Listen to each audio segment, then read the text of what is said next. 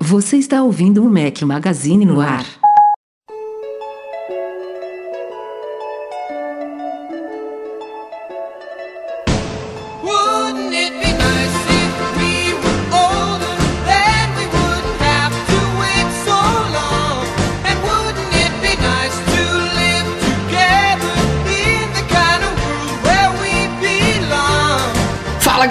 Mac Magazine, sejam bem-vindos ao Mac Magazine no ar 344 ao som de Beach Boys. Bom dia, boa tarde, boa noite, boa madrugada a todos. Fala aqui Rafael Fishman, estou com um companheiro inseparável, Eduardo Marques. Grande Rafael Fishman, beleza? Beleza? Nosso convidado do dia é Patrona Platinum da, da- da- da- do, do nosso podcast, do nosso site. Eu digo em nome da empresa porque não é uma, uma mulher. A empresa é Mac Services e está representada pelo CEO Douglas Dionísio. Seja muito bem-vindo ao nosso podcast. Muito, muito obrigado pelo convite, é um grande prazer estar aqui com vocês. Ótimo, ótimo. A gente gosta muito de variar aqui os convidados. Sempre tem gente com. Fechamos, aliás, fechamos agora, né? A, a, A trinca os dos das patronas a trinca dos Pa- né? Pô, hoje, 31 de outubro de 2019, conseguimos fechar a trinca do- da patronagem Platinum aí, ó. A, a- É. a de se comemorar. É verdade, é verdade. Inclusive, acho que tem o que? Dois podcasts que o, que o Márcio participou também. O Vitor já tem um tempo. Faltava certamente o Douglas, que está aqui com a gente. É muito legal não só trazer quem apoia o nosso site, quem faz a diferença aí no, no mantimento do nosso projeto. Isso aí é o apoio que, que a Next Services e que as outras empresas e os patrões também dão. É, a gente sempre fala aqui que é muito bacana, muito ajuda muito a gente manter essa, esse trem andando, mas também tem um aspecto aqui do podcast, né, de, de trazer uma opinião diferente da nossa. Vocês cansam de ouvir aí o que, que o Rafael acha, o que, que o Edu acha, os fanboys, e aí vem alguém de fora também para ter uma, uma coisinha diferente. Pode ser mais fanboy até do que a gente, pô, às vezes é No- Normalmente essa galera de fora também não escapa muito ali, não, né? Mas tudo bem. Você se considera o que, Douglas? Olha, eu me considero um fanboy, mas sinceramente mais da linha antiga. É, eu gosto muito dos Mac Vintage, que tem uma durabilidade muito bacana, então assim, eu não me atualizo tanto. Só o iPhone que não dá pra fugir, mas em- a nível de Mac eu sou fanboy, mas realmente dos clássicos. Teclado Qual que você tá nem hoje? pensar, né? Qual que você tá usando hoje? Vamos ver, vamos ver se a gente tá na mesma linha aí. Eu tô usando um Retina de 15 de 2015. Pô, tamo junto. Dá Eu aqui acho- aquele eu high-fi acho- high-fi virtual, tipo, pá! Eu acho que esse Mac é um dos, é um dos Highlanders da história da Apple, né? Tipo, tem muita gente que não quer sair dele de jeito nenhum. É, uma durabilidade Não, é- é- boa, é uma máquina robusta. E eu gosto muito de teclado, sinceramente. Eu não me adaptei bem com borboleta. É o último Pro de verdade, né, cara? Porque, assim, não tô nem falando de especificação técnica, assim, de, de processador, RAM e tudo, porque isso invariavelmente melhora todo ano. Mas é um Mac que tem várias.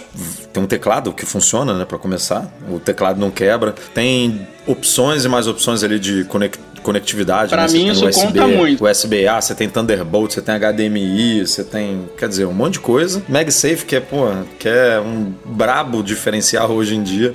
Outro dia mesmo Pô, eu, vi, aconteceu aqui. eu, eu vi um vídeo do, do Unbox Therapy esses dias. Qual foi o computador, o laptop que ele mostrou? Que tinha, obviamente, um conector proprietário, mas era a- exatamente a mesma ideia do MagSafe, né? Era, era magnético, era, um- era até bem maior do que o último MagSafe, que o MagSafe teve já várias é, gerações diferentes, né? Até chegar Já. a essa versão aí que é a última. Mas, porra, era o mesmo princípio. E ele faz questão, obviamente, de mostrar no vídeo. Não sei se era da. Não, acho que não era da Microsoft, acho que era, acho que era da, da Razer, não sei. Enfim, agora eu tô chutando aqui. Mas, pô, bateu saudade. bateu Cara, saudade, não- eu gostava. Pô, assim, eu acho muito interessante o USB-C você poder botar em o Thunderbolt 3, né? Você poder botar em qualquer lado. Mas, pô, bota um MagSafe então nos dois lados, né? Tipo, você pode usar do espaço ele É, tem, as, cara. Não é, as é vantagens possível. do USB-C é ser um, um conector universal, né? Você não precisa usar o cabo do que veio com o seu Mac, pode ser qualquer cabo USB tipo C.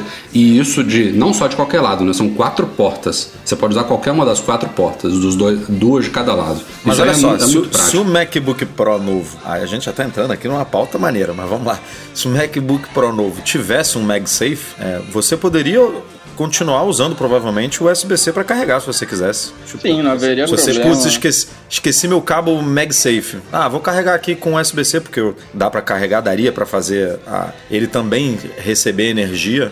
é, e, e alimentar o Mac, então não inviabilizaria você recarregar com USB-C, mas você teria a opção ali dos dois lados, um, um conector, conectorzinho pequenininho ali na, na parte de cima, né? Depois você botaria duas USB-Cs em cada lado ali e um lado ainda teria o conector de áudio, né? E tem uma grande vantagem aí na, na USB, que é o nome, na, na MagSafe, porque ela sendo magnética, se você por qualquer motivo empurrar ela sem querer, quando você- ela vai sair. Já o USB-C É, ela é a pode magia quebrar ali, danificar Uhum. ou o carregador ou o próprio Mac, né? Mas então, Douglas, o pessoal costuma ouvir aqui eu encerrar o podcast agradecendo a todo mundo e eu sempre falo que a Mac Services é a melhor assistência técnica especializada em placa lógica de Macs. O que, que é isso? Por que, que você preferiu destacar isso como um serviço prestado pela sua empresa? Fale um pouquinho sobre a Mac Services. Tá aí na terra do Edu, né, no Rio de Janeiro. Sim, É, sim. desde quando? o que, O é- sotaque do Douglas não mente, né? Tá aí É. pra, pra fazer, fazer dupla aqui comigo. Diga um pouquinho aí. Eu preferi focar um pouco no, na placa lógica, porque a maioria da- das assistências, autorizada ou não autorizada, você leva o seu Mac lá e eles tratam a placa lógica como um todo. Então, se o Mac não está ligando, eles mal olham para ele, a placa lógica está com defeito, precisa trocar e cobram um valor que normalmente são exorbitantes, chegando muito próximo aos valores dos Macs. Então, a gente aqui foca muito na, no conserto da placa real, ou seja, ela está com um defeito que não está dando imagem, a gente vai na área que está defeituosa e repara essa área, baixando muito o, o- o valor da, da troca. Normalmente tira em torno de 70% a menos do que um reparo de placa, viabilizando também para muitas pessoas o reparo. Às vezes você tem um Mac que já não está valendo muito, já está no finalzinho da, da, daqueles 5 anos, né, indo já na casa dos vintage, você chega numa autorizada, é cobrado 3 mil, 4 mil reais e muitas vezes não compensa. E na nossa realidade brasileira não tá tão fácil, né? Você trocar de Mac todo ano, tá cada vez mais caro e muitas pessoas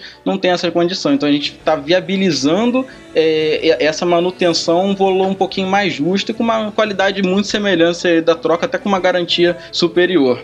não só viabilizando, mas também fidelizando, né? Porque eu acho que o maior fator para você fidelizar um cliente é você ser sincero com ele e mostrar para ele que você pode cobrar menos por algo que outros querem cobrar mais, né? Isso aí, pô, Não, o isso cara aí... vai numa assistência, aí a assistência fala, ah, precisa trocar a placa lógica. Aí vai lá na, na MagSafe, e o cara fala, não, dá pra consertar isso aqui, dá pra fazer aqui. Pô, você... Aper- Vou apertar um parafuso aqui. Na, na hora, né? Não, vou- vai custar metade, eu vou só fazer isso aqui, consertar isso aqui, vai... Não, é, é- É, é vai ter- maravilhoso. vai aumentar a vida é maravilhoso ouvir isso das pessoas que normalmente a pessoa vem desanimada da assistência, quase jogando o Mac fora. Eu vou lá, reparo por um valor que a pessoa realmente vê que é justo. E assim, a- o que eu tenho de retorno das pessoas é gente, nossa, não acredito, adorei, eu já ia jogando o Mac fora, vocês me salvaram. Isso é muito gratificante, que não é só uma relação comercial. Por mais que eh, a gente esteja lucrando aqui, a gente está está ajudando as pessoas. É, eu, eu assim, eu nu- nunca tive um negócio como o seu, mas eu realmente me coloco no lugar tanto do consumidor quanto do empresário e eu não consigo entender esses centros de serviço, não, não só de tecnologia, de qualquer área, né, de qualquer segmento que querem ganhar em cima do consumidor hum, de uma forma muito abusiva de uma vez só, achando que está lucrando mais cima daquilo ali e não foca na esse- fidelização. Esse é, esse é um pouco o padrão Apple, né, Rafa? Mas Se a gente parar pra pensar, a Apple não quer saber. É porque do- tirando, tirando bateria, as- por exemplo, tem no iPhone. vezes, tem vezes que isso é feito de, de, de má fé, né? Tipo, o cara sabe que ele tá passando pra você uma mentira, uma meia mentira, tá ocu- omitindo alguma coisa ali pra ganhar em cima. Mecânico, isso daí, né? isso- Mecânico. Isso daí é. Tipo- Isso, isso daí é o fim da picada. Mas tem outros casos que é ignorância mesmo. Às vezes o cara, tipo, foi treinado ali, é, o que ele sabe é isso e não tem outra opção, então eles não trabalham com essa, com essa coisa detalhada de ficar mexendo em placa lógica. Tipo, se der um problema na placa lógica, ou você sabe mexer na, nos componentes ali que fazem parte dela e consertar, ou você troca ela toda. Tem alguns lugares que não, não mexem nela, né? Se, se der algum pepino nela, o único É, jeito é trocar. Ah, aí, é- aí é diferente, mas quando a gente fala de má fé, realmente e o que mais tem por aí, né? Eu acho que não chega a ser um padrão da Apple esse tipo de, de tratamento. Por que, que eu digo isso? Se você liga pro, pro telefone da Apple, é atendido pelo suporte, pelo qualquer, você, independente do Mac que você esteja, do, do, do produto que você esteja entrando em contato, você é super bem atendido. Só que as assistências, principalmente as menores, você leva o seu equipamento, se for vintage, mal olham para você. Você bo- bota no balcão, eles apontam a lixeira e a vitrine para você comprar um novo. Porque não é de interesse deles perder muito tempo. Então, fazem um diagnóstico muito leviano, não tá ligando, é placa lógica. Ah, mas o que, que é na placa lógica? Eu não sei dizer e não, não vou resolver. Então, acho que falta é, um pouco de atenção à Apple aos autorizados para não tratar, né? Porque por mais que às vezes a pessoa tenha um Mac Vintage, por exemplo, em algum momento ela for, chegou na Apple e gastou um dinheiro lá na Apple e acho que só porque passou né, os cinco anos você não merece ser tratado como um cliente que não, não pertence à Apple, que é o que está acontecendo principalmente aqui no Rio de Janeiro. E só para terminar então, Douglas, você só atende Macs? Essa é a especialidade da empresa ou tem outras linhas de produtos A da- da, especialidade Apple também? mesmo da empresa é a linha Apple, só que nós reparamos tudo quanto é tipo de, de placa lógica, de videogames, é, Opa, então sai quanto até de é- Apple. Sai, sai um pouquinho aí de Apple. Então, basicamente, notebooks, videogames, aí a gente está pegando tudo que principalmente envolva as placas lógicas, que viabiliza realmente o reparo. Videogames, assim como o Apple, só que é até mais difícil. Videogame você não consegue trocar a placa lógica chegando numa autorizada. Você tem que trocar o videogame se saiu da garantia. Então a gente também viabiliza um reparo a um valor justo para essas pessoas. Show de bola. Quem tiver interesse então é Maravilha. macservices.com.br, é isso? Exatamente, maxserve.br. Maravilha. E antes da gente ir para a pauta, também mais um lembrete aí. Temos nos dedicado muito ao nosso canal do YouTube. É um- o pessoal até já tá notando isso nos comentários lá, né? Do falam, pô, eu tô adorando essa nova fase do Mac Magazine no YouTube. Eu espero que realmente seja uma, uma nova fase definitiva, né? Que a gente entre aí também nesse trem e, e- e siga nesse ritmo daí para frente, daí só para melhorar. Tivemos dois vídeos publicados da semana passada para cá. Um sobre. Isso aí foi muito requisitado, teve algumas pessoas que não entenderam porquê, mas tinha muita gente que pedia para eu, ou o Edu, ou o Breno, no caso fui eu, a gente apresentar os aplicativos que tem na tela de início do iPhone e também do Mac, que vai sair depois. Então eu dei uma passada geral aí por tudo que tem nas minhas telas de início. A galera que tem interesse gostou bastante. E saiu ontem, acho que o vídeo mais longo, né, do que a gente já fez no canal. Cara, não sei se 29 foi mais longo, mas. Não foi, não? Foi. Não, não sei porque a gente já. Assim, tirando o podcast, obviamente, né? Essas coisas que a gente já transmitiu Não, não, vivo. tirando o podcast. Mas não, não sei se a gente já fez um. A gente já fez um antigamente de é, perguntas e respostas, né, da galera Ah, é. e tal. É, tipo, bate-papo eu e você. é, Mas sobre um produto só, certamente É, foi bem detalhado aí. 29 minutos sobre os AirPods Pro que já estão na mão aqui. Não foi um hands-on e um unboxing, né? Foi um detalhamento profundo de tudo que o. Tudo que existe não existe nos AirPods Pro, né? Quem não conferiu, separa um tempinho aí que me dediquei bastante a trazer um conteúdo de primeira para vocês e espero que vocês gostem. Então lá em Mac Magazine, assine o canal, divulguem aí para os parentes e amigos que podem se interessar pelo conteúdo e muito mais vem por aí.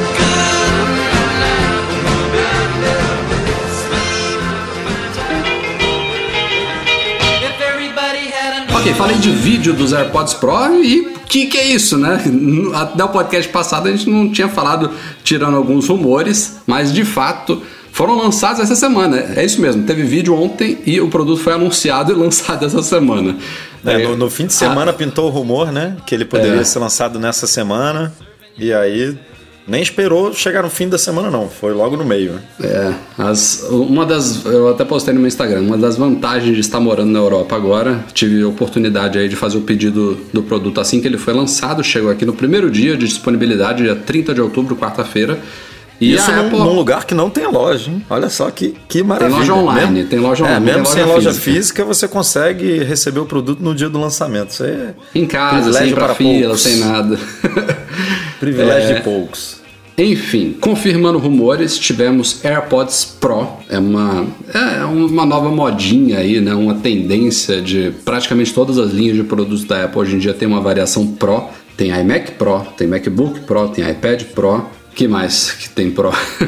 Agora temos. Só, acho que o único. Temos único um monitor Pro, né? Ah, o iPhone não tem. O iPhone não é Pro, né? Max, né? Ah, não, tem um Pro, Não, né? Pro, Agora pô, tem Pro, Pro, também. Pro. Viajei, Pro. tem iPhone Pro, iPad O- Pro, não sei se você falou. iPad, iPad eu falei. É, e tem o Display Pro, né? Que não tem a versão doméstica, mas tem o Pro. né, É, Pro antes tinha só Display. doméstica, agora só, vai ser, só vai ser Pro. Só vai ser Pro. É. Mas E esse, esse- sim é Pro, né? Esse merece o Pro no nome. É, os AirPods eu até brinquei no vídeo, né? Teve gente que não entendeu muito a brincadeira de que a justificativa deles botarem Pro é porque ele vem com um cabinho USB tipo C na caixa, mas foi só uma brincadeirinha. Na verdade, é, não tem muita justificativa pro Pro ali. É uma coisa muito de marketing. O que vale entender aqui, resumidamente, até porque tem um vídeo de 29 minutos para vocês assistirem sobre esse negócio, é que é um novo integrante da linha. A Apple agora criou uma família esse AirPods. Pro, esse Pro aí, na minha opinião, é para dizer assim, ó, esse aqui é, é- tem mais recursos e é melhor, É, né? Entre aspas, melhor do que esse outro aqui. E eu vou dizer, eu digo melhor porque tem, realmente ele é muito melhor em várias coisas, mas em bateria, por exemplo, é um pouquinho, um po- pouquinho de nada pior, né? Tem a coisa da case ser um pouco maior, que pode, pode é, incomodar algumas pessoas e tal. Então, assim, ele é, 90% dos recursos ele é melhor. Então o Pro você consegue, como no iPhone, né? Você consegue distinguir assim, ó, não é, não é que esse iPhone aqui é para profissional e esse aqui é para amador. Não, é que no iPhone Pro você consegue mais recursos, você tem acesso a, a pagando um preço um pouquinho maior, a acesso a mais recursos. Nos AirPods é o mesmo esquema, né? Pagando um pouquinho mais, você tem mais recursos. E não é muito mais, tá? Ele já era caro, continua sendo caro. Os preços dos dois modelos que já existiam não foram alterados. Eu vou falar aqui os, os valores americanos só para a gente entender qual é a escadinha de preço, mas aqui no Brasil, da mesma forma, os anteriores não foram alterados e a gente já tem o valor do novo, embora ele não esteja disponível para venda ainda, porque ele vai ser homologado pela Anatel.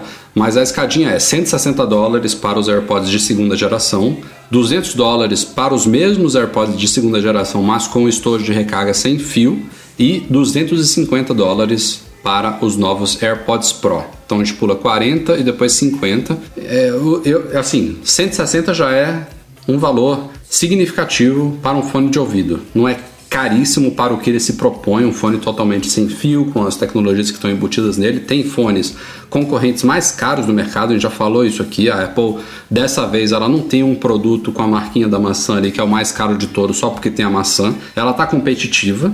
Os próprios 250 dos AirPods Pro são competitivos. A Microsoft acabou de anunciar fones que, ao menos tecnicamente, são inferiores aos AirPods Pro, que vão custar o mesmo preço quando chegarem no mercado. É, a Então você vê ali Sony ela tem um que custa 230, ou seja, é mais barato, mas não é tipo um abismo de distância, né? São 20 dólares. Quem cogita comprar o da Sony com certeza leva em consideração os AirPods Pro, porque 20 dólares é, um, é uma diferença ali que você que cabe no bolso de, da pessoa, né? Assim como também tem fo- fones que custam a metade, que custam um quarto disso, e É, que alguns deles têm, inclusive, especificações técnicas que você olhar no papel são equiparadas. E é- isso é um grande problema, né? Mas o que eu quero A dizer é que, assim, especificação que- técnica não conta toda a história, né? Como sempre. É, é. O que eu quero dizer é que ela não, ela não, não fugiu, não, não saiu da casinha, sabe? É um novo integrante ali que a galera que já ia gastar 200 dólares nos AirPods de segunda geração com estojo de recarga sem fio, lembrando que o Pro não tem versão com tem o estojo de recarga sem fio, ele já vem com estojo de recarga sem fio. É, o cara que já vai gastar 200, ele pode gastar 250, se ele achar que vale. E as diferenças, resumindo aqui, é um design um pouquinho diferente, com uma perninha menor, então, ele, ele é um pouco esquisito, a gente brinca no vídeo, né? Tem uns memes aí de personagem do Plants, Plants vs Zombies, de um secadorzinho de cabelo e tal. Mas quando você bota na orelha, é basicamente os AirPods de antes com uma perninha menor. É, Porque ele mas entra esse design faz diferença, né, Rafa? Porque ele agora é compatível com muito mais orelhas do que antes, né? É. Ele- tinha ele muita é- gente que tinha problema. Eu mesmo, assim, não, tinha, não, é, não era um problemão. Eu, eu consigo, por exemplo, correr com meus AirPods normais.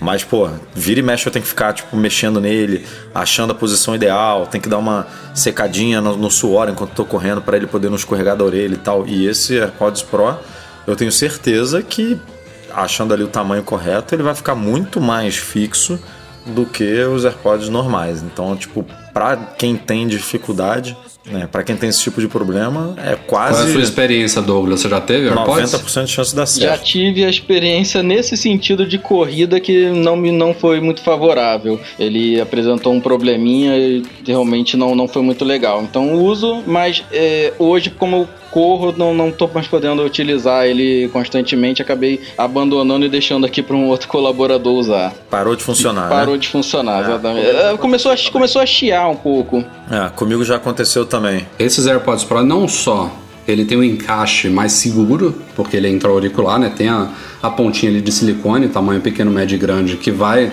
que vai segurar ele. Tem já exemplos de vídeos no YouTube. Foi uma das coisas que eu não testei, porque eu já não tinha problema com isso com os AirPods anteriores. Eles não caíam da minha orelha, mesmo sacudindo a cabeça. Então, não fiz questão de testar isso, mas claramente ele fica mais preso na orelha.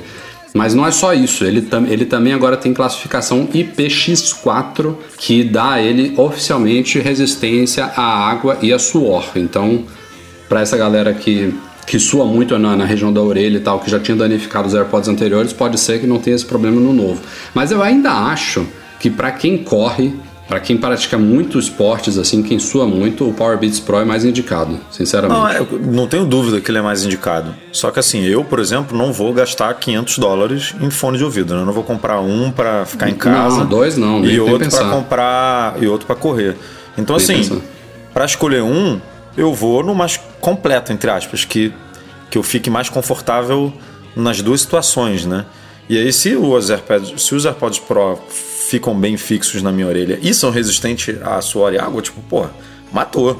Eu consigo correr com eles e tenho a- o benefício de não ficar com um troço pendurado na orelha, tipo, na cama, vendo uma série de noite, né? Então, tipo, pra quem tem grana e tal e quer, quer ter os dois, ótimo, maravilha. É o cenário ideal, perfeito. Mas eu, na- no meu caso, tendo que escolher um, Acho que também entra uma questão de comodidade. Você ter que ter dois, lembrar de usar um em um determinado momento, estar com um, nem sempre é tão fácil. É. E a outra, a outra designação do Pro é a tecnologia de cancelamento ativo de ruído. Eu explico bastante sobre isso lá no vídeo. Tem o modo transparência também, que inclusive eu estou usando neste momento aqui. É, eu, eu gravo os podcasts sempre usando os AirPods, não gravo ah, que pelo microfone malandrinho. deles. Que malandrinho. Por que malandrinho? Tá usando aí transparência. Lógico, pô, e é, e é uma sensação muito legal, cara, porque é, eu consigo ouvir a minha voz com mais clareza. E eu acabei de chamar Siri aqui do, no meu Mac, sei lá porquê, é, do que antes. Ah, Embora os AirPods anteriores eles não selem o canal auditivo como esse novo, mas eu, eu, eu tô me sentindo, sei lá, tô, eu tô, tô percebendo mais do ambiente e a minha voz aqui com o modo de transparência dos AirPods Pro funcionando aqui neste, neste, nesse, nesse cenário, entendeu? Isso é muito legal. Por outro lado, a iFixit já veio com suas, seus bisturis, suas tesouras e estiletes e abriu Aí os é a AirPods parte do Pro. Douglas, ó. Aí é a parte É. do Douglas, de, de abrir negócio, de É. investigar ali as entranhas. A- mas abrir Ah, é muito Apple- fácil, quero ver na hora de fechar. fechar e Não fecha. Exatamente. Não é fechar. E é isso que eles falam, né? Os AirPods, assim. ah, tem muita gente que fala, ah, por que, que não dá pra abrir, ter uma bateria, um encaixezinho de bateria e fechar? Dá! Ele ia ser provavelmente o dobro de tamanho pra viabilizar isso. É um, é um, é um a negócio tão vedação. minúsculo. Não teria. não, é, nem, nem falando de vedação aqui, porque eu acho que muita gente até optaria por um modelo com menos vedação que pudesse ser trocada a bateria para aumentar a longevidade dele. Não vou nem falar de vedação aqui. Eu tô falando de um produto tão minúsculo como esse. Como, é, qual, como que seria esse mecanismo de abrir e fechar? Isso tem que ter alguma coisinha ali, ou uma rosca, ou um encaixe, uma pecinha de metal que, que faz um clack, clack. Lá dentro você também tem que ter um- um- uma área que abriga essa bateria, que provavelmente seria um formato proprietário também, vendido só pela Apple, que permite que ela encaixe e desencaixe, tem que ter um conector. É impossível um fone desse tamanho, com, essa, com esse nível de miniaturização, com essa quantidade de tecnologias que tem aqui dentro, de, de acontecer isso. O grande problema, na minha visão, é a, a característica inerente das baterias de íons de lítio se deteriorarem tão rápido quanto elas se deterior- deterioram hoje, porque o grande problema aqui não é você não poder abrir os AirPods Pro e trocar a bateria, é essa bateria, você com uso normal, ela em um ano, dois anos, a depender da, da intensidade de uso que você faz, ela já não aguenta quase nada. Esse é o grande problema, porque se, se a bateria aguentasse, ninguém ia estar querendo abrir uns AirPods para trocar. E aí é, essa questão de ser descartáveis não é, eu- é, me, me soa como um produto que é, se desmancha, que se deteriora com o tempo. E a única coisa que acontece com os AirPods é a bateria perder a vida dela em um ou dois anos de uso. A maioria das pessoas fala mais em dois anos. Um ano eu ainda acho que é- são casos muito especiais. É, e aí a Apple tem os preços de troca de bateria, né, que muita gente inclusive desconhece. A gente está até querendo trazer isso mais à tona, né? Tem gente que acha que ah, morreu, tem que comprar novo. Não é bem assim. A Apple tem taxas de troca de bateria que em muitos casos vale muito a pena. Você pode gastar, sei lá, 15, 30% do valor de um de, de AirPods novos para entre aspas, trocar a bateria, porque a Apple também não faz isso. Quando você vai trocar a bateria, ele te dá, um, ele te dá AirPods novos, né? Ou um ou os dois. Ou o próprio estojo também pode ser trocado. Mas eu, eu, eu não, não vejo, neste caso, a Apple sendo culpada por não permitir a troca da bateria. Tem uma série de outros produtos. Vamos pegar aqui, voltando aqui pro, pro cerne aí do, do trabalho da, da Mac Services, os Macs, por exemplo. Eu acho um absurdo o MacBook Pro ser todo seladão, usar tudo soldado na placa lógica para ser um centímetro mais fino, não, não permitir trocar isso, trocar aquilo. Não é um produto que precisa disso. É uma obsessão da Apple descabida. E a gente tem uma série de exemplos no mercado de outros laptops, seja profissional ou não, que já tem também designs bonitos, já são finos o suficiente, já são leves, leves o suficiente, que não tem essa coisa toda fechada, toda imaculada aí, não quero Não, que você entendo. abra. Nada impede da Apple tentar fazer o negócio fino, mas, pô, tenta fazer do jeito legal, Tem- né? Do ela- jeito certo. No, no MacBook Pro, ela, ela consegue, se ela quiser, equilibrar as duas coisas. Fazer uma máquina bonita, clean, leve, fina e reparável. É, tem duas coisas, né? Reparável e atualizável. São duas coisas diferentes, mas que dependem do mesmo nível de acessibilidade na máquina. No Ah, MacBook você Pro, não- a gente sabe que isso é possível fazer. Em AirPods, não. Eles não, não tem como fazer isso. Ou, ou se tem, ele ia ficar o dobro do tamanho, ia ficar um negócio de- diferente, esquisito, trambolhudo, enfim. Ou, ou seria um fone daqueles grandões, né? Tipo, um fone é, supra-auricular, um fone on-ear, aí talvez daria para fazer um mecanismo de abrir e fechar. Mas nesse, nessa, nesse nível de produto, pode ver o da Microsoft, o pequenininho, pode ver o da Samsung. Duvido que esses fones existe alguma forma de você abrir e trocar ali facilmente. Todos eles são selados, são colados, são super miniatur- mi- miniaturizados ali. É inerente à tecnologia, não tem muito para onde fugir. Ah, lembrando aí que a gente publicou um artigo no site falando das diferenças aí dos AirPods comuns para os AirPods Pro e botamos ali no meio também o Power Beats Pro, que é esse mais focado em esportes e tudo mais. Então, quem tiver na dúvida aí em qual comprar, o que que um tem, o que que outro não tem, passa lá no site dá uma olhada nesse artigo escrito pelo Bruno, que vale a pena.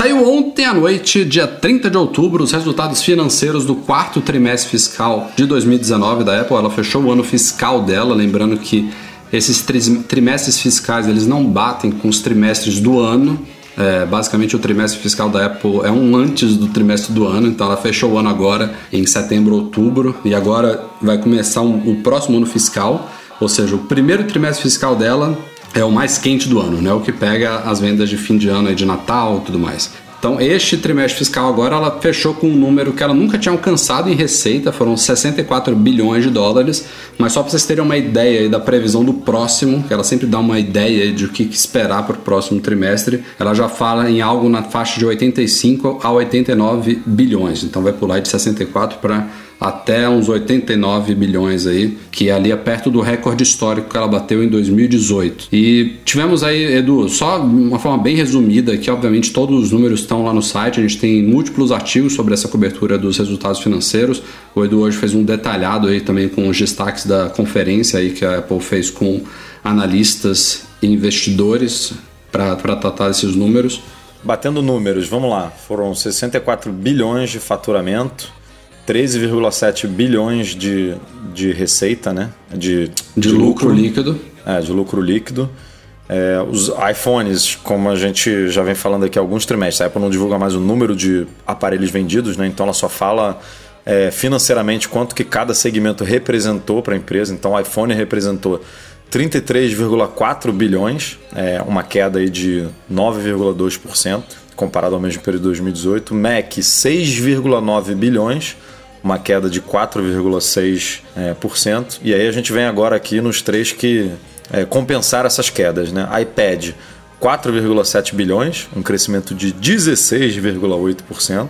Os vestíveis, casa e acessórios que englobam Apple Watch, é, AirPods, fones da Beats, Apple TV e os acessórios todos que a Apple vende, cabo e tudo mais. É, lucro de lucro não, faturamento de 6,5 bilhões, ou seja, mais 54,3%. É, e serviços que engloba Apple Pay, Apple Music, o futuro Apple TV Plus, Apple Arcade, Apple News Plus, é, 12,5 bilhões, um aumento de 18% no faturamento. É, nada, nada muito fora do esperado aí. iPhone tem caído é, anualmente, teve algumas exceções é, recentemente, né? É, tem caído, É, mas a acho- tendência estava pior, tá? É, tava em 15% a queda, se eu não me engano, no começo do. é, ou, ou tava 15% no primeiro trimestre, ou no último trimestre foi de 15%, eles reverteram para 9%, pegando apenas aí uma semaninha né, de vendas do, do lançamento. É isso que eu ia Porque- falar agora. É, embora a tendência seja de queda, eu acho que no próximo trimestre isso pode se reverter, porque esse, esse trimestre fiscal agora ele pegou até a última semana de setembro. Acho que fechou no dia 28 de setembro, né, Edu? Isso, foi no E- dia e os 28 e os iPhones- iPhones lançaram dia 20, né?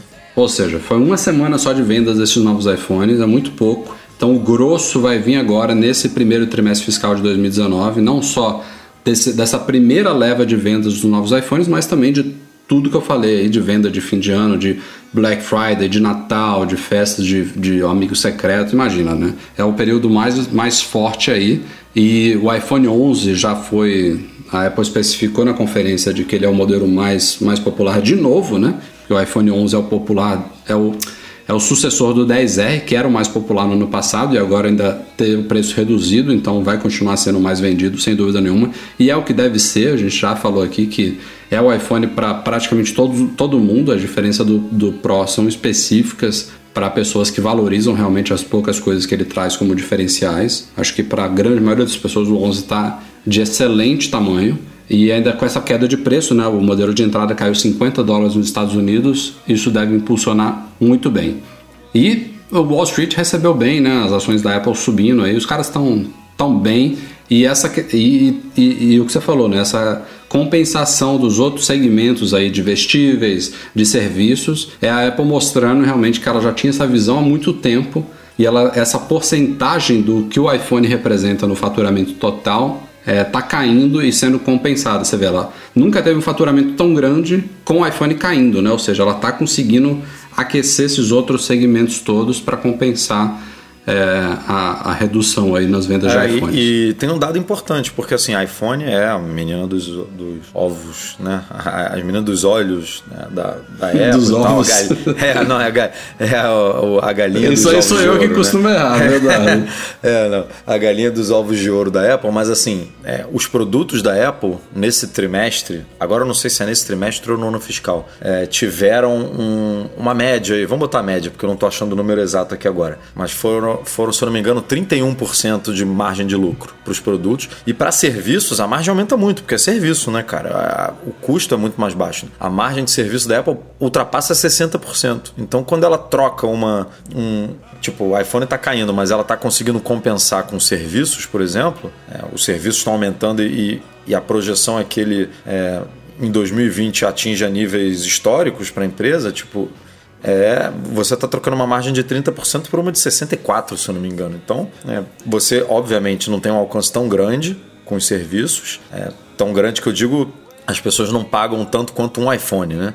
iPhone a pessoa vai lá e despeja mil dólares na conta da, da Apple. O serviço é, um, né, é uma escadinha ali, né? Você, você vai pagando menos, mas a margem de lucro da empresa é absurda com o serviço. Então ela consegue fazer essa transição é, muito bem. Paga né? menos, mas, mas é recorrente, né? Se você, É fide- recorrente. se você É fideliza recorrente. o cara, ele pagando todo mês ali, pingando ali. É, é mais que o dobro da, de margem de lucro, então a Apple realmente se preparou para essa, para essa fase negativa, entre aspas, do iPhone. Fora que ela continuou muito bem no Mac, né? Tem queda, mas é uma queda completamente controlada. E o iPad, que vinha numa descendente bizarra, alguns, alguns não, alguns muitos trimestres atrás, ela conseguiu é, retomar de uma forma bizarra com a linha Pro, né? A linha Pro deu um up na, é, no mercado de tablets da Apple que foi incrível. Tipo, 16% mais de, de, é, de aumento, né? Comparado com o trimestre passado. Então, não é à toa que ela tem uma projeção de 85,5 a 89,5 bilhões para o próximo trimestre, sendo que o, o, o recorde dela é, foi de 88,3 no, no, no primeiro trimestre fiscal de 2018. Então, assim, tem chance. Nesse trimestre, por exemplo, ela, bateu o teto, né? Ela, ela fez uma previsão até 64 e foi lá e bateu 64 no faturamento. Então, se ela repetir é, isso no próximo trimestre, se ela bater 89, é, é recorde histórico para a empresa no momento que estava todo mundo, meu Deus, o iPhone já não vende mais como antigamente, o que, que, que, vai ser da Apple? Então, tipo, ela está conseguindo sair dessa muito bem mesmo. Saíram nos últimos dias as atualizações que estavam em testes já há algumas semanas: iOS e iPadOS 13.2, tvOS 13.2, o sistema do HomePod, que teve até um pepino aí, quando saiu o 13.2 estava Teve algumas pessoas que tiveram problemas, passou alguns dias a Apple soltou agora 13.2.1 e aparentemente está tudo em ordem. Mais um percalço aí nessa, nesse histórico recente de liberações de software da Apple. Saiu também o macOS Catalina 10.15.1 e o WatchOS 6.1. Então, essas primeiras atualizações é mais significativas dos sistemas, todas liberadas, todos com suporte aos AirPods Pro, agora recém-lançados. Os sistemas vieram com emojis novos, tem outras novidades aí, tais como é, a leitura de mensagens pelos AirPods, não só os novos, mas também o de anterior. Então, quando você recebe um iMessage, ele agora pode ler automaticamente pelo fone. O HomePod está cheio de novidade, porque o HomePod ainda estava no iOS 12, agora veio para o 13, só nessa versão 13.2. Então tem handoff, né, que é a, poss a possibilidade de você, por exemplo, botar uma música para tocar no iPhone. Aí você chega em casa, só de você aproximar o iPhone no HomePod, ele já permite você transferir uma reprodução de um para o outro. Tem aquele controle multi-usuários no HomePod, então ele detecta vozes diferentes de usuários diferentes e aí faz adaptação de pedidos por contas diferentes. É, um, é bizarro, né? O HomePod tem um sistema multi-usuário e o iPad não tem ainda. é, que mais, Edu? Alguma coisa não, relevante clara, aí que a gente... É, claramente a Apple não quer, né? Tipo, aqui faz sentido, aqui não. a Apple TV também tem agora, né? A Apple TV tem. e HomePod, mas o iPad não. É. É, vamos vender mais tablets, né? Não ah, vamos sim, fazer isso. E o iOS 13.2 trouxe para os iPhones 11, 11 Pro e 11 Pro Max o Deep Fusion, que inclusive, sneak peek aqui vai ser o tema do próximo vídeo do nosso canal do YouTube. Amanhã eu estou gravando isso aí, vou explicar tudo sobre o Deep Fusion, é, o que eu posso explicar, obviamente, porque é um negócio meio esquisito, mas tá aí, a tecnologia que ela demonstrou na Keynote agora está implementada aí no, nessa nova versão do sistema e tende a, a, ser aprimorada, né? Porque é o tipo de recurso ali de é, processamento de imagens de, de forma explorando aprendizado de máquina, né? Tudo, toda essa coisa de processamento computacional de, de imagem que é, a Apple pode continuar aprimorando no software, sem mexer no hardware. Bom potencial de coisas. E logo, e logo, logo também devem começar aí as novas betas, é, com certeza mais cedo, entre essa semana e a próxima, deve começar um novo ciclo aí, 13.3, 10.15.2, e até o fim do ano provavelmente a gente vai ter um próximo update aí com mais novidades desses sistemas. Aliás, falando em updates, aqui tem um alerta importante para vocês que ainda usam iPhone 5. Eu não sei quantos que nos ouvem ainda estão usando iPhone 5, mas os que estiverem ouvindo, estamos na boca da botija aí. Dia 3 de novembro, se você não atualizou seu iPhone 5 para o iOS 10.3.4, até pouco tempo atrás, a última versão compatível com o iPhone 5 era 10.3.3.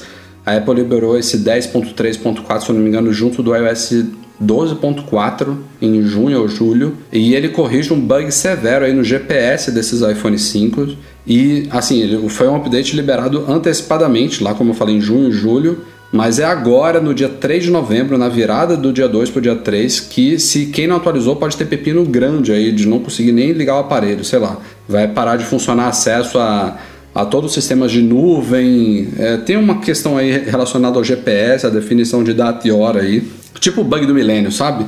Que a Apple está alertando, a gente alertou no site, estamos alertando aqui no podcast. Então, se você tem um iPhone 5 e outros dispositivos também dessa geração aí, confira se está atualizado. O iPhone 5 é o mais afetado e tá aí. O que eu achei bizarro dessa história é que tinha gente re é, reclamando de ser obrigado a atualizar. Eu falei, bicho, você não é obrigado a atualizar, mas a correção tá aí, tem um bug lá. Os caras corrigiram, a atualização é gratuita. Se você não quiser atualizar, você não precisa atualizar, só não queira que as coisas funcionem, né? Eu não sei qual que é o qual que é o grande problema aqui. Quer que corrija, mas corrija o que? Não passe de mágica sem, sem atualizar a versão?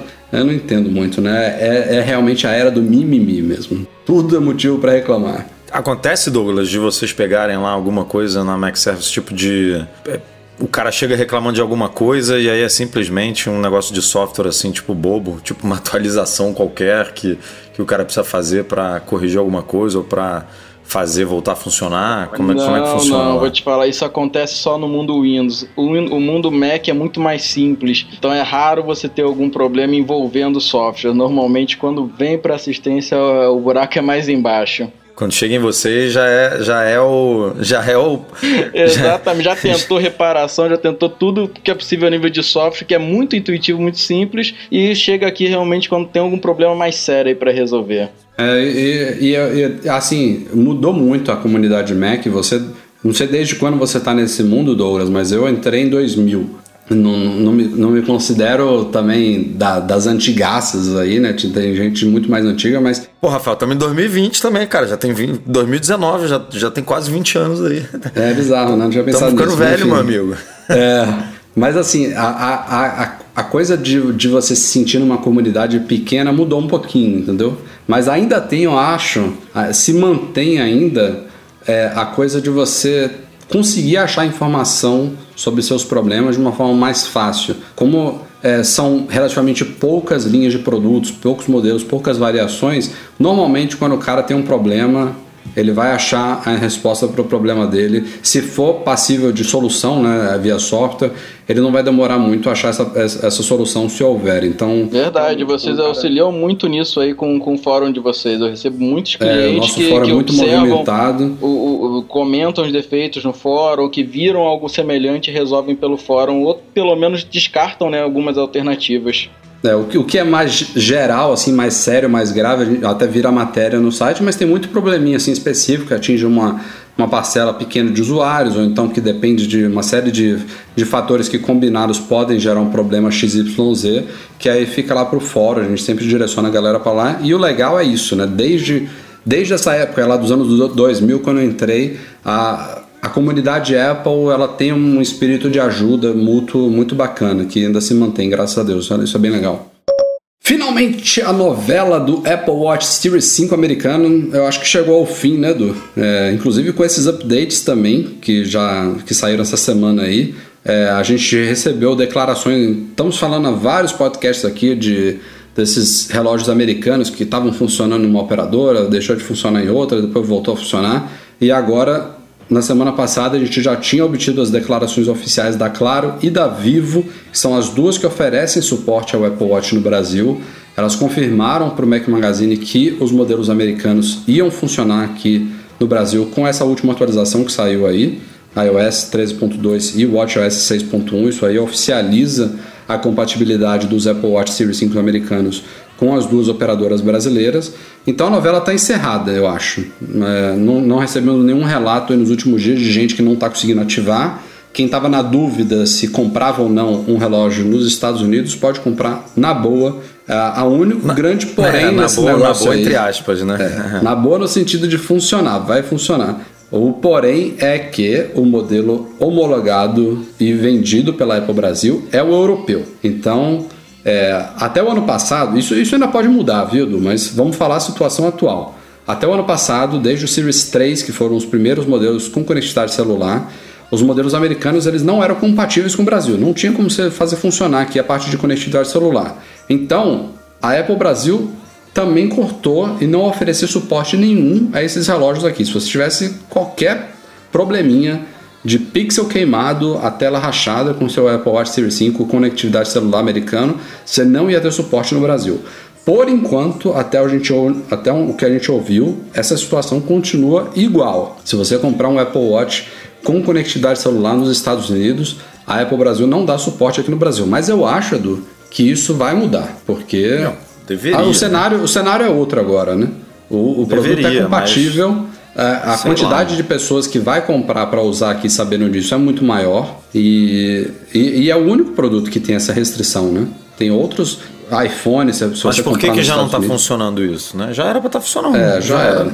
E até e hoje, né? A gente soube hoje, um- o Pedro da equipe aqui tá com problema no relógio dele, foi lá numa assistência e, não, e a Apple não oferece serviço, a Apple assistência, enfim, a rede não, não oferece serviço porque é o modelo americano que não é homologado, não é reconhecido é, como oficialmente, não tem suporte oficial aqui no Brasil. Então, é, como, como acontece com o iPhone, era para Apple é, receber esse produto, né? E se tiver que trocar por um novo, avisar pro pro cliente, falar, ó, eu estou trocando o seu produto por outro modelo, que é o modelo vendido, comercializado, homologado no Brasil.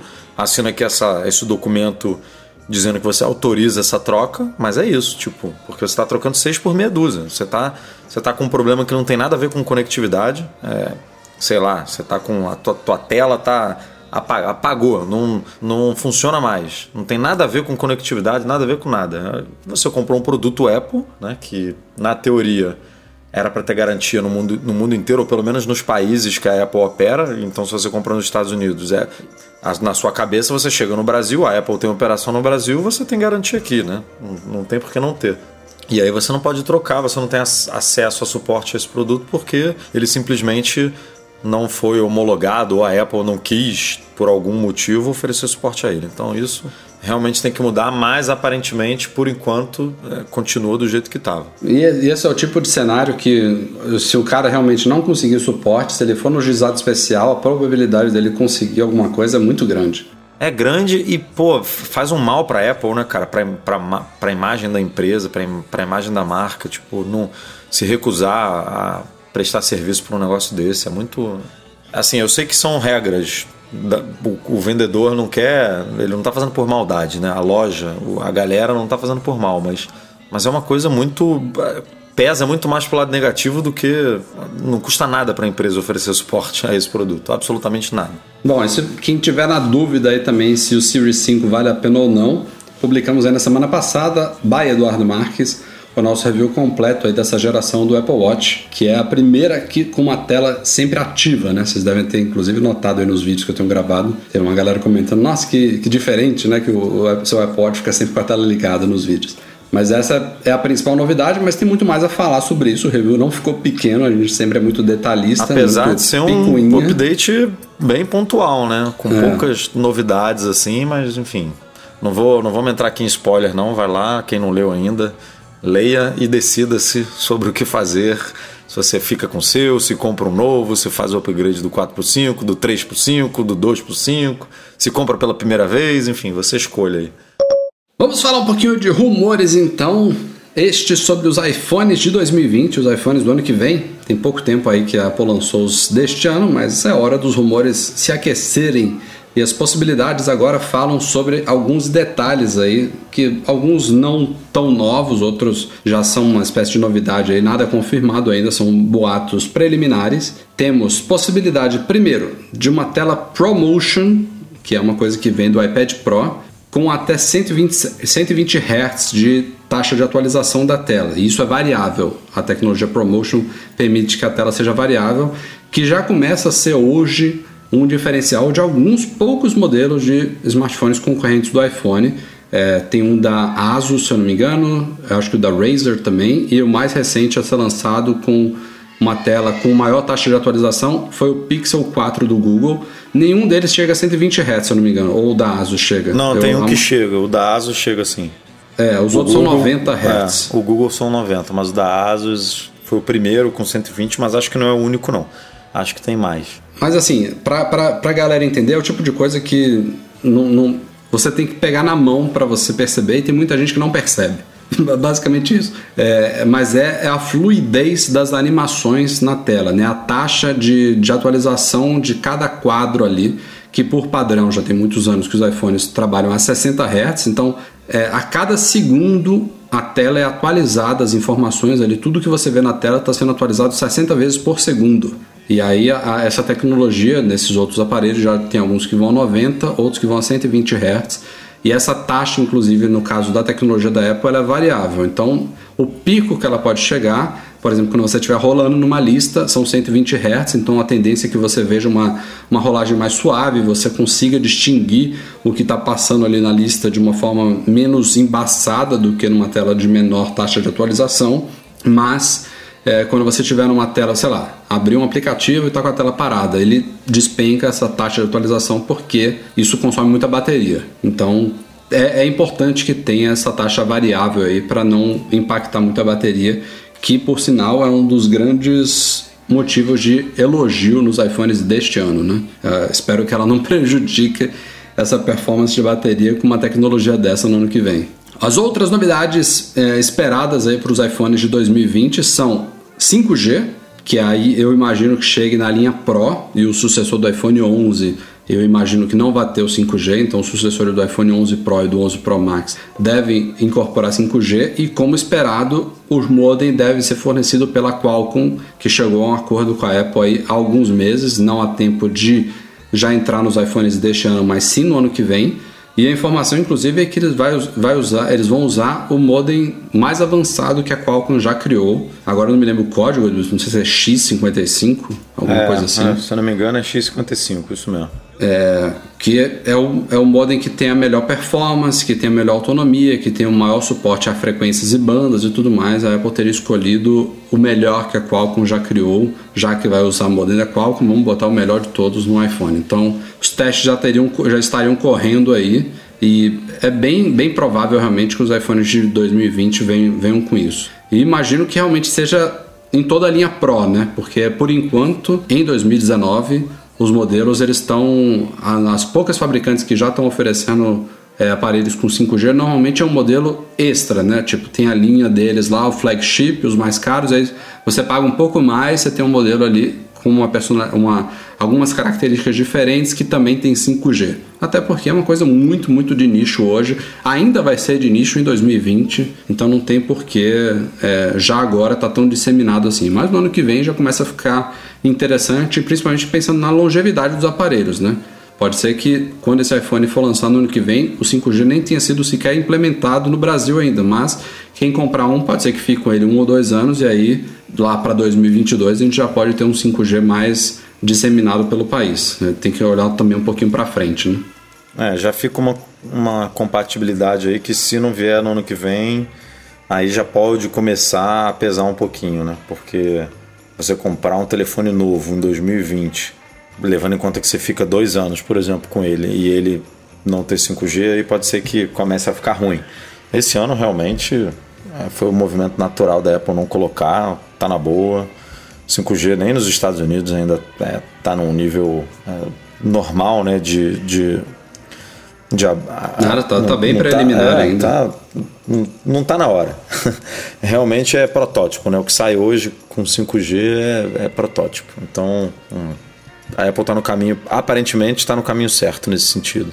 E o outro rumor é que o sucessor do chip do, do cérebro dos iPhones, que hoje é o A13 Bionic, que é fabricado num processo de 7 nanômetros, o sucessor, o sucessor dele, que vai ser o A14, não sei se eles vão manter o Bionic no nome, ele vai passar por um processo de 5 nanômetros, ou seja, o chip, os transistores ficam ainda, ainda menores, a gente tem um chip fisicamente menor, com melhor eficiência energética e mais performance, então tudo isso que a gente está vendo aí de saltos ano a ano na, no, no, no, no SOC, né, do System of a Chip dos, dos iPhones, tanto em termos de performance quanto de eficiência energética, com essa mudança aí da tecnologia, do, do, do, do método de fabricação do chip, passando de 7 para 5 nanômetros, o salto deve ser ainda mais significativo no ano que vem. Então, tá começando a ficar um pacote aí interessante, né, para 2020.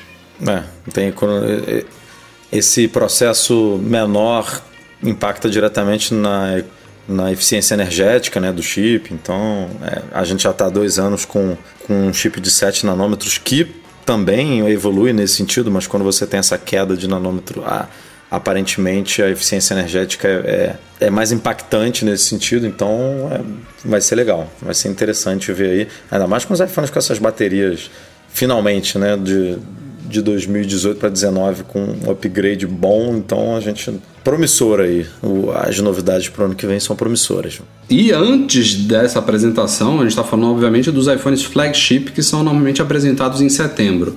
tem rumores de um novo iPhone SE, a gente não sabe se o nome vai ser esse, né? iPhone SE 2, sei lá, alguma coisa assim. Mas a última informação é que a produção dessa, dessa nova geração do iPhone baratinho deve começar em janeiro. Então, se tudo for como a gente está imaginando mesmo, ele deve ser apresentado lá para março, abril. Deve ser um iPhone que vai custar 400 dólares nos Estados Unidos e os detalhes ainda são um pouco obscuros aí, mas Pode ser que ele tenha a carcaça do iPhone 8 com o chip A13. Vamos vendo, vamos acompanhando os rumores aí, porque a ideia é que daqui a, quer dizer, seis meses depois da introdução do, da linha 11, a Apple vai trazer esse modelo mais budget aí para dar uma, uma sobrevida né, nas vendas dos iPhones que já entram num, num, período aí que antecipa o lançamento do próximo e aí naturalmente as vendas começam a cair. Eles trazem um modelo diferente aí, mais baratinho tal, reaquece tudo, aí fica aquecido até chegar os novos flagships. São públicos diferentes comprando iPhones, né, basicamente. A galera que está interessada no melhor, no, no, mais novo, no mais caro, e a galera que também compra, quer, quer um iPhone, mas não quer o mais caro, se satisfaz com algo é mais, mais limitado, mais básico, com tecnologia de, de uns dois, três anos atrás, e aí a Apple vai equilibrando aí a, o balanço financeiro dela. Vamos falar de MacBook Pro. É, quando, a, quando, a, Apple lançou esses AirPods Pro hoje, na segunda-feira, teve uma galera aí achando que ela ia repetir uma coisa que ela fez no ano passado, que foi substituir um evento especial para por alguns lançamentos seguidos durante uma semana só. Então a gente já ficou aqui a postos. Os AirPods Pro foram lançados do nada na segunda-feira. A gente achava que na terça-feira talvez viria o tal do esperado MacBook Pro de 16 polegadas ou aquele AirTag aí, aquele dispositivo de rastreamento que está nos rumores, mas nada disso veio. A novidade da semana foram os AirPods Pro, tivemos resultados financeiros da Apple ontem, quarta-feira, e amanhã a gente vai ter o lançamento mundial do Apple TV Plus, que a gente vai falar na pauta a seguir. Mas o rumor continua. O rumor, a expectativa desse MacBook Pro novo com tela de 16 polegadas continua. E as, as últimas novidades foram encontradas no macOS 10.15.1. Guilherme Rambo, mais uma vez vasculhando os arquivos lá, ele encontrou referências e uma imagem que possivelmente é desse novo MacBook Pro, que mostra que o Touch ID ele vai ficar separado ali do resto da Touch Bar, vai ser uma espécie de um botão à parte, tal como é no MacBook Air, né? O MacBook Air não tem Touch Bar, mas ele tem o, o Touch ID ele separado, então fica parecido com ele. E ele cita também a possibilidade da tecla ESC, que hoje está na Touch Bar, também virar uma tecla à parte, que para mim é muito boa ideia. Eu eu gosto de dar umas porradas no ESC eu acho esquisito dar uma porrada num negócio de vidro hoje Você em dia. gosta de dar porrada em teclado, né, Rafael? Porque tu quebra é. todos. Então... E, e, porra, o teclado é, um, é uma das principais coisas esperadas né, para esse MacBook Pro de 16 polegadas, porque a expectativa é que ele traga de volta o mecanismo tesoura que está aí nos MacBooks Pros que vocês dois usam, né, Edu e Douglas. Eu... facilitar a vida do Douglas, cara, porque, pô, hoje em dia deve chover reclamação lá nesse teclado aí. É muito, Douglas? Bastante. Só que é bom que a Apple, pelo menos nisso, se responsabiliza, né, e não deixa os clientes na mão. Mas é um teclado bem complexo, principalmente quando tem contato com líquido. Se o cliente deixar cair um pouco de, de qualquer tipo de bebida, as teclas literalmente pulam do teclado. Então isso uhum. dá, gera um problema na hora de, de tentar algum suporte na Apple e não, não conseguem. A troca desse teclado é bem salgada também. É porque você não troca só o teclado, tem que trocar a top case inteira, né? Eu já fiz isso acho que 14 ou 15 vezes. Não, no caso não, das, das Nesse... autorizadas, é, você tem que trocar a top case inteira. As assistências especializadas, elas trocam apenas o teclado, mas mesmo assim, o custo é três vezes maior do que o, os MacBooks de 2015 para trás. Pô, é porque o mecanismo em si deve ser mais caro, né? Pelo visto, né?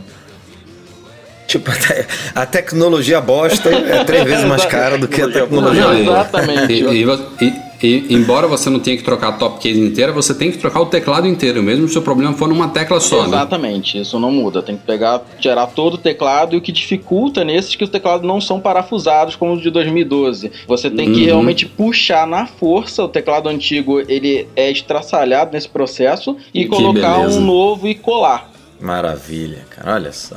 Há, há, informações aí, né, do, de que o motivo dele não, não ter sido não, não quer dizer que ele não vai ser lançado em 2019 ainda, viu? Não é porque não saiu essa semana que não, não tá nos planos. Até porque, por exemplo, o Mac Pro e o Pro Display XDR, que já foram anunciados para esse ano, vão ser lançados ainda em 2019. Então tem novidade ainda da Apple vindo por aí. Pode ser que o MacBook Pro 16 esteja nos planos deste ano, mas tem rumores falando que ele deve ter ficado pro ano que vem talvez junto com os iPads Pro, que também eram aguardados para esta época de agora, que não chegaram. E uma das informações aí não confirmadas tem a ver com esse teclado novo Tesoura, porque a Apple, ao que tudo indica, ela não vai simplesmente pegar o mesmo teclado aí do MacBook Pro de 2015 e botar no novo, até porque não caberia. Não cabe, A é. ideia, a ideia é usar o mecanismo, o princípio do mecanismo Tesoura, mas de uma forma aprimorada, modernizada, com uma espessura menor e tudo mais. E os caras não podem, eles são proibidos de errar. Não tem como mais. Se eles errarem de novo, porra, tira o MacBook Pro do mercado porque não, você não sabe fazer mais. Com Não, laptop, MacBook né? Pro não, né, cara? Todos os notebooks Tira, todo, é, tira todos os teclado. MacBooks. É, acaba tipo- com a linha de laptop que vocês não sabem fazer, mas né, já, já erraram demais nisso aí. Numa, numa- no principal Estamos na método terceira, terceira vírgula cinco geração, né? Se a gente botar no papel aqui, são quatro gerações do teclado é, do mecanismo é, borboleta e os quatro deram problemas. Os quatro estão dentro do, do recall da Apple de teclado. Então, assim, quatro tentativas. É uma vergonha E- você sair da Apple com o aparelho já incluído num recal. Ah, é, é bizarro. Eu, eu, assim, não tenho conhecimento de outro produto que tenha passado por isso. Que tenha sido lançado já dentro de um recall. Tipo, no release da empresa, basicamente a empresa fala, ó, estamos lançando aqui, mas se der algum problema, não se preocupe que já está dentro do recall. Eu não lembro de algo nesse nível. Então, assim, é isso que o Rafa falou. Não, cara, chance de erro zero, assim. Tem que adiar? Beleza, adia. Tipo, faz mais seis meses de teste, dane-se. Esse negócio tem Chama que sair. eu pra testar. Eu Esse sou um negócio bom tem que teste, sair Edu. perfeito, cara. Diz, É. diz aí, Edu. Vou, vou É. pra Cupertino pra ficar dando Porra. porrada nesse teclado aí. Moleza, Suar bastante você- a mão. Deixa o Rafael trancado numa sala a 35 graus, meu amigo, durante seis semaninhas, oito semaninhas, que se o teclado sobreviver, é porque o negócio é bom. As teclas começam a derreter, as, as, te- a- a- as letras ficam todas borradas. É, e bota logo, esse logo urso tem polar tecla... aí a 35 graus, meu amigo. Pronto.